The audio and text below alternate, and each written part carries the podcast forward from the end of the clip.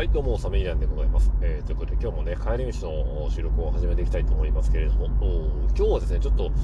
えー、訳あって、あのー歯を閉じたまま喋ろうかなと思っております。これね、えー歯を閉じて喋るっていうのは結局、まあ、腹話術とは違うんですよね。腹話術っていうのは唇を、まあ、えー離さずに喋るってやつですけれども、こう、歯をね、えー全部噛み合わせたまま喋ると一体、えーどのようなことになるんだろうなと。思ってちょっとこう試してみている次第でございます。まあ割とね、えーはっきりと明瞭に喋ることができているんだろうなと思うんですけれどもね。これ聞き直した時に果たして、えーどのように聞こえてくるのかというところはね、えー多分日本人のおよそ、え0.1割の2分2輪ぐらいの人が気になっているんでしょうね。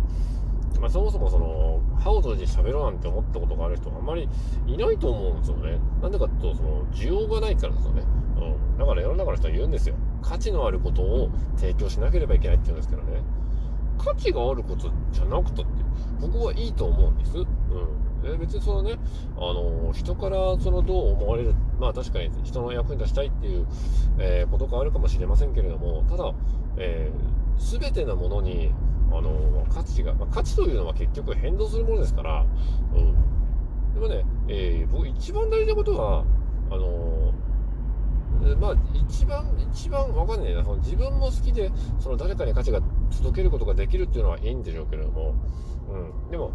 やっちゃいけないのは、やっぱりね、あの、自分に興味がないのに、自分が興味がないことなのに、えーその価値を届けようと思って無理をすることってやっぱり良くないからね。あの、まず、それ自分の興味のあることをずっとこうやっていく上で、時にはね、えー歯を閉じたまま喋ってみるということをするっていうのも、また、あの、これは人間のこう、持って生まれたなんとやかんというのでございますね。えー、ということで今日も良い一日をお過ごしくださいませ。それでは、えー今日も、何の話もしてませんね、今日ね。